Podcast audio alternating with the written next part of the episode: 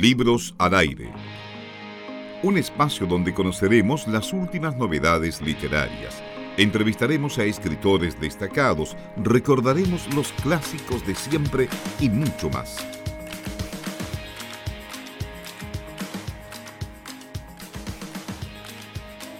Seguimos acompañándoles entonces aquí en Libros al Aire, como siempre en Radio Universidad de Concepción, también durante la semana en Radio La Discusión de Chillán. Y como le habíamos anunciado al principio del programa, estamos ya en contacto con Ingrid Fierro Torres. Ella es actriz, dramaturga y educadora artística, autora de Yo Leo Hortensia, proyecto que busca llevar el teatro al papel. Así que vamos a estar conversando justamente con Ingrid. ¿Cómo estás? Muy buenas tardes y bienvenida a Libros al Aire. Hola, bien, buenas tardes. ¿Cómo están ustedes? Nosotros bien, en este formato de, teletrabajo, telecaseo, pero todo bien desde nuestro lado. Mira, em, quiero partir, bueno, voy a partir yo hablando y mm, eh, dentro de todo lo que se ha dicho sobre Yole Hortensia, quiero partir la primera pregunta con una cita tuya. Creo en el arte como una herramienta transformadora, emancipadora, sanadora y necesaria para pujar cambios. Escribo para visibilizar crisis personales, por ende sociales, a través de la investigación y la construcción de historias que nos pongan en un lugar de quiebre y reflexión. Con esto me gustaría que pudiésemos profundizar en esta idea son varias em, y, y, en el fondo llevar y conectar al, origen de Yole Hortensia, ¿cierto? Una escritura de una, una obra dramática que también está presente en tiempos pandémicos. Claro. ¿Qué te gustaría profundizar? Bueno, mencionas tú que, por ejemplo, el arte es emancipador, sanador, necesario. Y dado el, tono de esta obra, ¿cierto? ¿Cómo surge la idea de escribir primeramente Hortensia para luego transformarlo en un proyecto mm, más colectivo después? Eh, la obra dramática Hortensia surge el año 2016 dentro del contexto de un laboratorio de dramaturgia. Eh, yo tenía la inquietud de escribir sobre una mujer que vivía abuso, violencia, eh, dentro de un espacio íntimo y privado como es una casa. Y a medida que fueron transcurriendo las semanas, eh, ocurre el caso de Návila Rifo en el sur, en Magallanes, si no me equivoco, no, no es Magallanes. Ah, se me fue el, en... no, no es de Magallanes, es... Ah, no, se me fue el, se me fue el lugar, en el sur.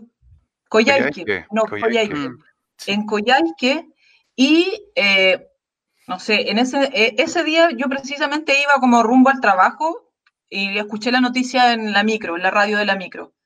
Entonces quedé tan, como, tan afectada con la noticia y yo ya había empezado a escribir este texto, llevaba dos hojas y fue como, no, como no puede estar pasando, como qué terrible.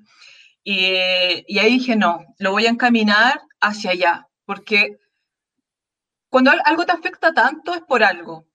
También creo yo que hay una resonancia y hay una conexión también con esa mm, agudeza de lo que ocurre. Eh, Así que eh, eh, seguí escribiendo y mi referente en ese momento fue Návila. No digo que, que, es la obra real de ella, porque no es así, porque yo lo que hice fue tomarla como, como, como un referente en ese momento de la escritura pero sí, eh, de alguna manera, estuve atenta a todo lo que le estaba pasando y me fui impregnando también de otros casos que fueron ocurriendo ese año, porque el año 2016 fue un año donde hubo muchos femicidios. O sea, hasta el día de hoy se mantienen las cifras como que aumentaron en algún momento y siguen, siguen creciendo, pero el 2016 fue como un bombardeo, era como uno tras otro, uno tras otro. Lo mismo que este año, que ha sido uno tras otro, uno tras otro. Entonces, claro, nace en el contexto del laboratorio, pero cuando ocurre lo de Návila, como me atraviesa tanto, digo, no, y empiezo a ficcionar y empiezo a, tenerla en la cabeza todo el rato y empiezo a tener otros referentes también familiares ahí y otras mujeres también que he conocido como a, través de talleres, porque yo hago talleres de, de, teatro en donde me he relacionado con muchas mujeres de adultas, de tercera edad, eh, y trabajamos de una manera en donde eh, no solamente vemos el teatro como una... Eh, herramienta artística, sino también como una herramienta terapéutica. Eh, en, ese caso, en este caso, nosotros lo que hacemos, por ejemplo, es trabajar con una colega que hace psicodrama y hacemos un trabajo eh, dividido en módulos, que trabajo de, recopilación de testimonios, psicodrama, eh, expresión dramática. Entonces hacemos como un proceso que sea bien diverso para, que, para llegar de alguna manera a la publicación de algún libro, eh, a algún montaje. Eh, ahí vamos viendo, pero por eso también en, la cita que tú acabas de leer dice como una herramienta emancipadora, sanadora y eh, no me acuerdo lo otro. Y necesaria para apujar cambios. Por eso, porque yo siempre he visto el arte de esa manera, no solamente como crear por crear, por decir qué lindo lo que hago o qué, bien me va, eh, porque he pasado por muchos escenarios, como eso me carga. Eh, siento que tiene que ser como un trabajo mucho más desde abajo, como de verdad querer provocar un cambio en esa persona con la que tú estás trabajando o del por qué tú estás trabajando para realmente generar ese cambio, si no es como, para mí no tiene sentido. Eh, eso. Y bueno, después la obrita de Hortensia eh, se terminó de escribir, la terminé de escribir, me demoré creo que aproximadamente tres o cuatro meses, no más que eso.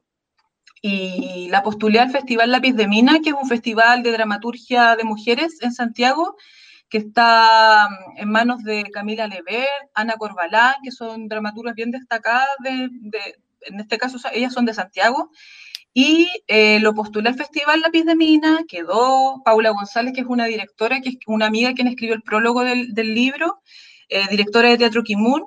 Ella eh, dirigió la lectura dramatizada que se leyó en el Museo de los Derechos Humanos el año a fines del 2016.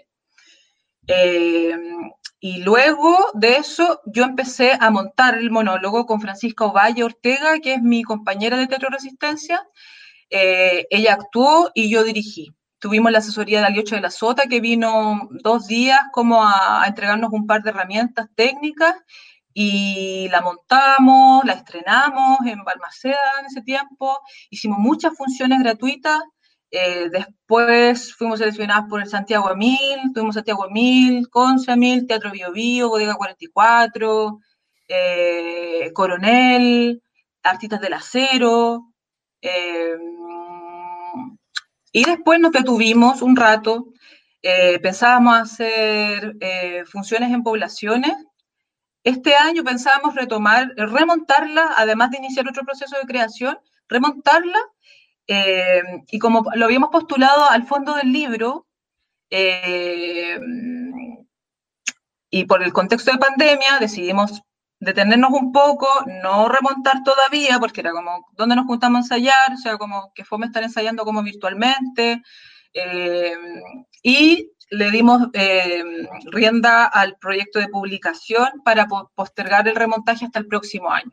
Y el proyecto de publicación eh, esencialmente lo que busca es poder entregar este libro a todas las personas que quieran leerlo en distintos territorios, a, a través de organizaciones de mujeres feministas o de mujeres en asambleas poblacionales.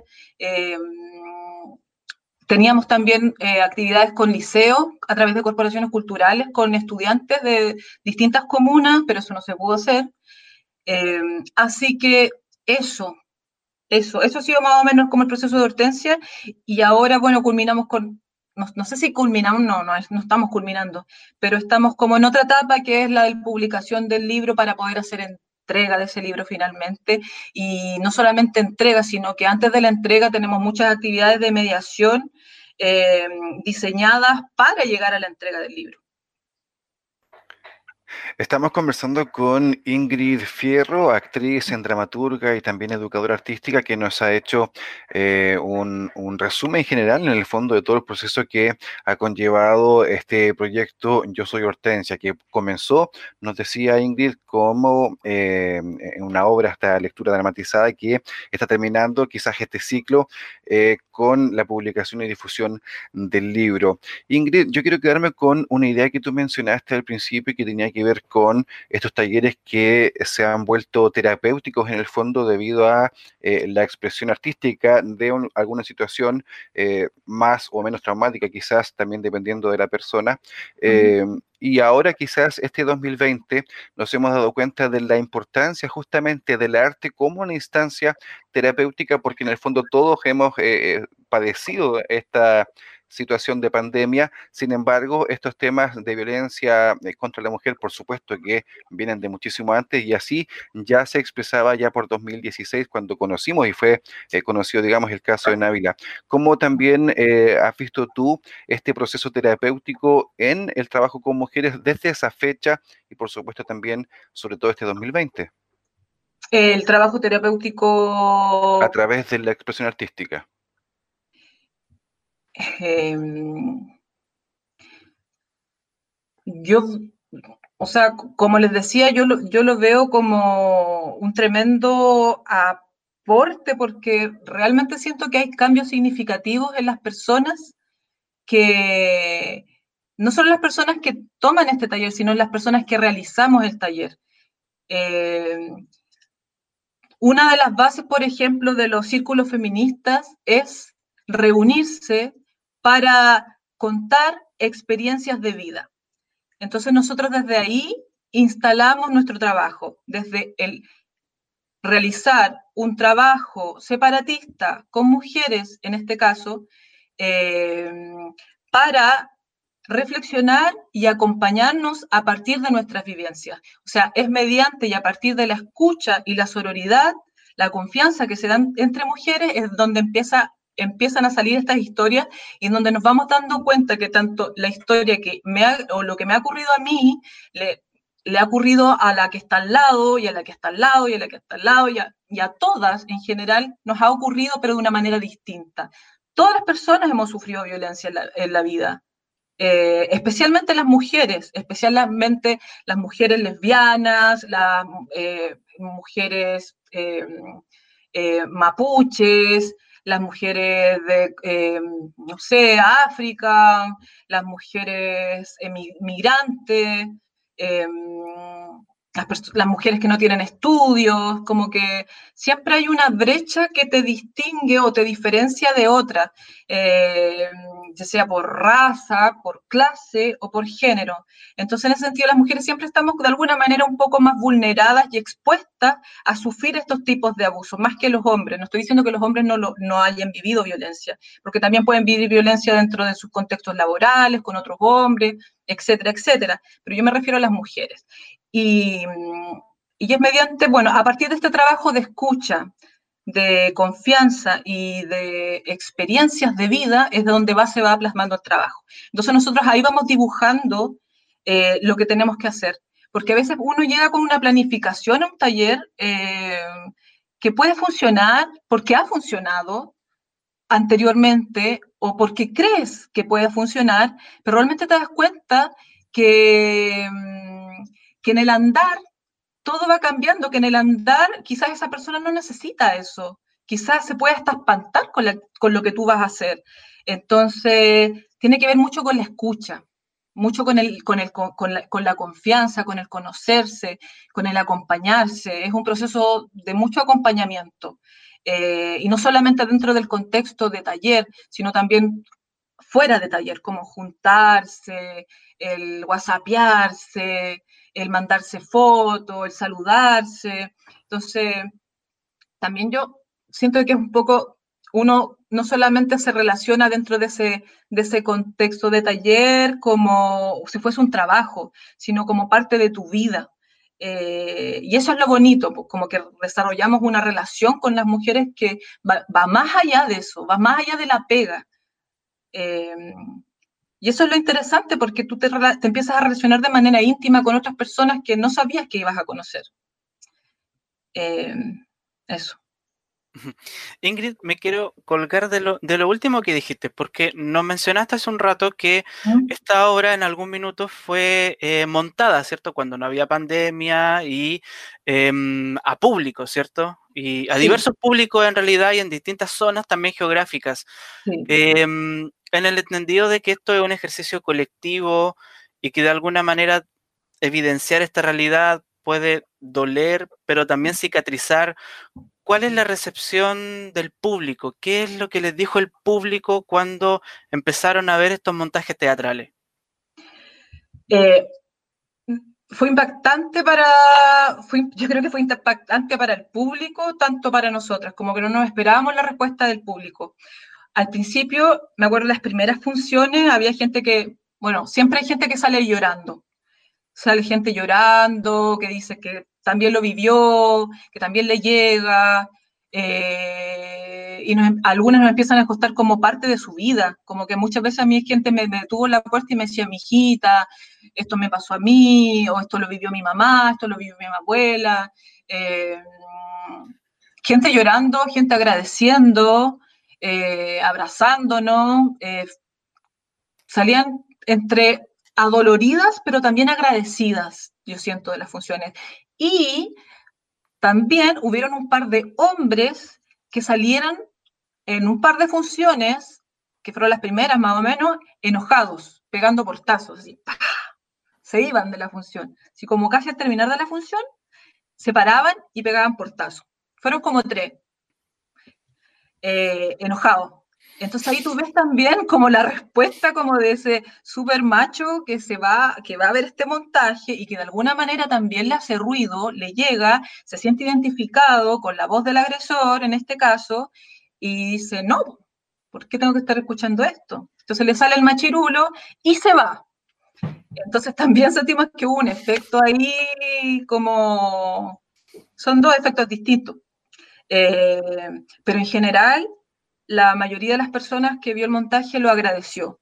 Lo agradeció y es como que, siento que la Hortensia pasó a ser como un personaje, como, ah, la Hortensia, así como que de repente íbamos a conocer a marchas con la Fran y decían, ay, ustedes son las de Hortensia, así como que, eh, así como que es muy querida la Hortensia, es como un personaje. Es bonito que ese reconocimiento. Sí, es súper bonito y como que muchas chiquillas así como, oye, se pasaron, como eso yo creo que es lo más, es lo más bacán de todo, como que, que de verdad llegue, que de verdad la gente se sienta como agradecida por lo que tú haces, como eso es bacán. Nos imaginamos que sí, Ingrid.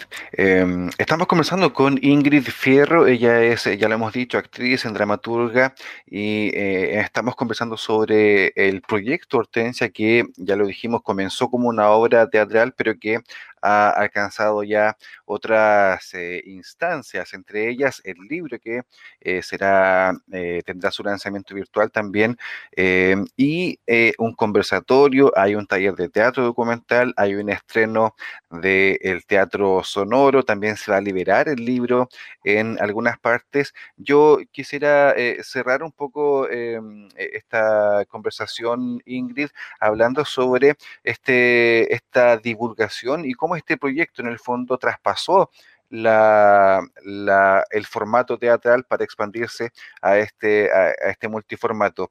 Eh, ¿Cómo ha sido también esto de el, Teatro Sonoro Hortensia, esta co-creación con eh, la Gaviota Podcast y el Teatro Resistencia? No sé si podemos hablar un poco de eso para cerrar, con eh, esto que también se va a estrenar el 25 de noviembre, además un día clave porque es el Día Internacional de la No Discriminación, perdón, de la No Violencia hacia las mujeres. Sí, eh, ¿tú te refieres como a la actividad en general? Eh, sí. bueno, nosotros lo que hicimos fue formular un plan de mediación lectora. Si bien la obra dramática eh, se convirtió en una obra teatral y luego esa obra teatral pasó a convertirse en una publicación, en un libro, eh, nosotros para esto planificamos un plan de mediación. Y ese plan de mediación consta de una presentación eh, que se basa principalmente en los procesos creativos de las personas, de las mujeres que están eh, colaborando para esta publicación. La editora, la prologuista, en este caso yo como autora, la gestora cultural, eh, la diseñadora de la portada que es del collage. Em, y tenemos también, una semana después, el conversatorio, que es un conversatorio sobre la temática de violencia hacia las mujeres. Y tenemos tres invitadas que son eh, Estefanía Vera, que es integrante de la Red Chilena contra la Violencia, eh, Karen Rojas, que es eh, Karen Rojas González, que es de Justicia para Dorito, que es la mamá de Isidora, Isidora, conocida como Dorito, no sé si, si la mamá.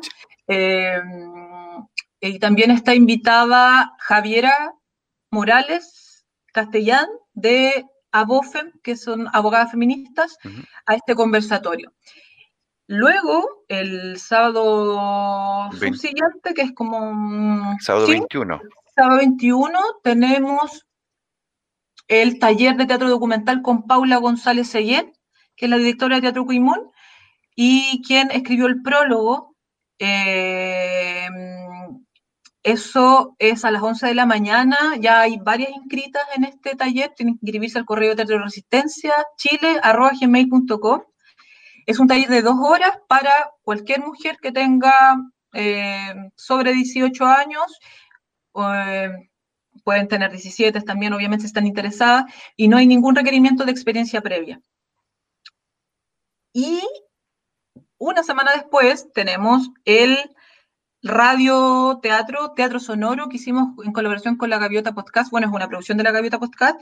Nosotros lo que hicimos fue, eh, de alguna manera, generar este, este lazo y hacer de intérpretes, con la Fran hicimos de intérpretes, son, son cuatro voces. Una la hace Francisca Ovalle como protagonista, Patricia Cabrera, em, Oscar y no me acuerdo el apellido, y yo.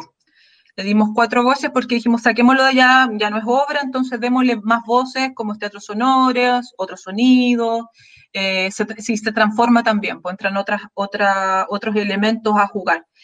Y este teatro sonoro se va a liberar gratuitamente desde el día 24 hasta el día 25 a las 12 de la noche y se va a compartir por distintas radios. Creo que ustedes también lo van a compartir. Eh, hay otras radios comunitarias, eh, Radio Nonguén, eh, la, radio, la radio de la Asamblea Barrio Norte, no me acuerdo cuáles otras radios están, Cerro Gavilán, Cerro Gavilán. bueno, el, el link va a estar disponible para compartirlo y para escucharlo dos días. Entonces, como que indiferente de la radio que hay, eso va a estar también compartiéndose desde las redes de Teatro Resistencia y desde la Gaviota Podcast. Y ese día 25 también vamos a liberar, entregar el libro en distintos espacios públicos, en la plaza a las 12 del día, porque es simultáneo, en Plaza Condel, en Plaza Hualqui, en la Plaza de Tomé, en la Feria de Nonguén, en calle Independencia, y la otra,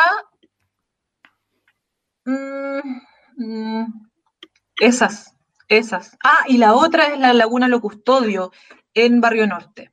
Eh, son, se van a entregar aproximadamente 60 libros a cualquier persona que quiera leerlo. Y vamos a tenemos otra sorpresa entre medio, pero no lo podemos contar porque es una acción, una acción ninja entre medio, que no se puede contar qué día y a qué hora. Pero estas serían las actividades más o menos que, que tenemos para todo noviembre. Oye, Ingrid, eh, es una lástima que el tiempo siempre nos juega en contra aquí en la radio porque son tantas actividades y es un proyecto tan amplio. Además, eh, tan comprometido, me, comentaba Felipe también por interno, eh, porque claro, dan ganas de seguir conversando y seguir detallando parte de estas mismas actividades y cómo también se gesta cada una de ellas con sus respectivas expectativas también y objetivos, sin duda. Eh, pero como digo, también es una lástima que el tiempo no nos acompañe siempre aquí en las entrevistas, porque se nos pasa demasiado rápido, por supuesto, cuando estamos conversando. Así que queremos agradecer, Ingrid, y al mismo tiempo em, eh, saber si eh, dónde podemos encontrar en el fondo la información en detalle para poder prepararnos para también eh, participar en los que podamos de estas actividades. En el Instagram de Teatro Resistencia, arroba Teatro Resistencia, Instagram o Facebook de Teatro Resistencia. Ahí está toda la información. Y también va a estar compartiendo Diario Resumen. bueno, ahí está Diario Resumen, es el Sur, Diario Concepción, eh, varias plataformas, pero mejor revisarlo en la, plataforma de Teatro Resistencia porque estamos subiendo semanalmente las actividades. Eh, bueno, yo antes de que nos despidamos, también quiero agradecer a todas mis compañeras que han sido parte de este trabajo, porque no es un trabajo que yo he hecho sola, eh, yo soy la autora y también parte de la, de la gestión de alguna manera, pero quiero agradecer a Camila Montesinos Aguayo, que es la gestora cultural con la que yo trabajo, amiga, compañera, eh, Francisca Ovalle Ortega, que es actriz, y mi compañera también de Teatro Resistencia, Loreto Urrutia, que es nuestra diseñadora en Teatro Resistencia, eh, Karen Rojas González de Justicia para Dorito, amiga y compañera también, Paula González Seyel de Teatro Quimún, Mm, amiga, compañera, la conocí en, una creación y de ahí nos hicimos amiga full, eh, que es quien escribió el prólogo, y mm, a Evelyn González también, su hermana, quien creó la música, de Hortensia, que va a ser parte del Teatro Sonoro, eh, Francisca Gaete, quien ayudó también a corregir el prólogo en algún momento, y a Rosa González, quien es la editora de la eh, editorial Ventana Abierta. Eh, seguramente se me quedan muchas entre medio, pero principalmente a ellas, porque como es un trabajo colaborativo, siento yo que cada una es tan importante como yo en este trabajo, porque sin ella no hubiese sido nada posible. Ah, y Alejandra Villarroel también, que es la periodista con la que estamos trabajando desde hace muy poco tiempo, pero que ha dejado en claro que es muy responsable, muy seca, muy, muy clever. Eso. Y agradecerle a ustedes también por el programa, cualquier cosa. Invitar a las, a las también. Así que eso, ojalá que salga todo bonito. Lo importante es que nosotros vamos a cumplir nuestro objetivo, que es mediar a partir de obras dramáticas para concientizar y para seguir activando desde el arte. Sí, bueno, nosotros, bueno, nos sumamos a, a, todos los agradecimientos. A, mí me gusta en particular cuando se mencionan a todas las personas, puede que sea un poco monótono para algunos, pero no, a mí, a mí me gusta porque eh, de eso se trata, visibilizar y reconocer, reconocer porque aquí todos tienen rostros, tienen nombres, tienen historias, así que eso es bien bonito. Entonces, em, Ingrid, queremos agradecerte por esta, esta entrevista. Vamos a estar muy pendientes de lo que pase en Teatro Resistencia, ya sea en su fanpage, en Facebook, en Instagram, ya sea en la calle también, porque hay unas, una serie de actividades tremendas y muy bien coordinadas que estaremos ahí muy pendientes a lo que, a lo que esté aconteciendo. Ya, muchas gracias. Gracias a usted. Mucho éxito en todo el proyecto, por supuesto, y también en los eh, desafíos que se vengan a futuro. Muchas gracias por compartir con nosotros. Ya, Eduardo, Felipe, nos vemos por ahí. Vayan a buscar su libro a la plaza, a la que le queda más cerca. Ahí, vamos a estar sin duda. Nosotros eh, seguimos el Libros al Aire, vamos a una nueva pausa musical y luego seguimos conversando. Libros al Aire. Siempre un placer en cada libro.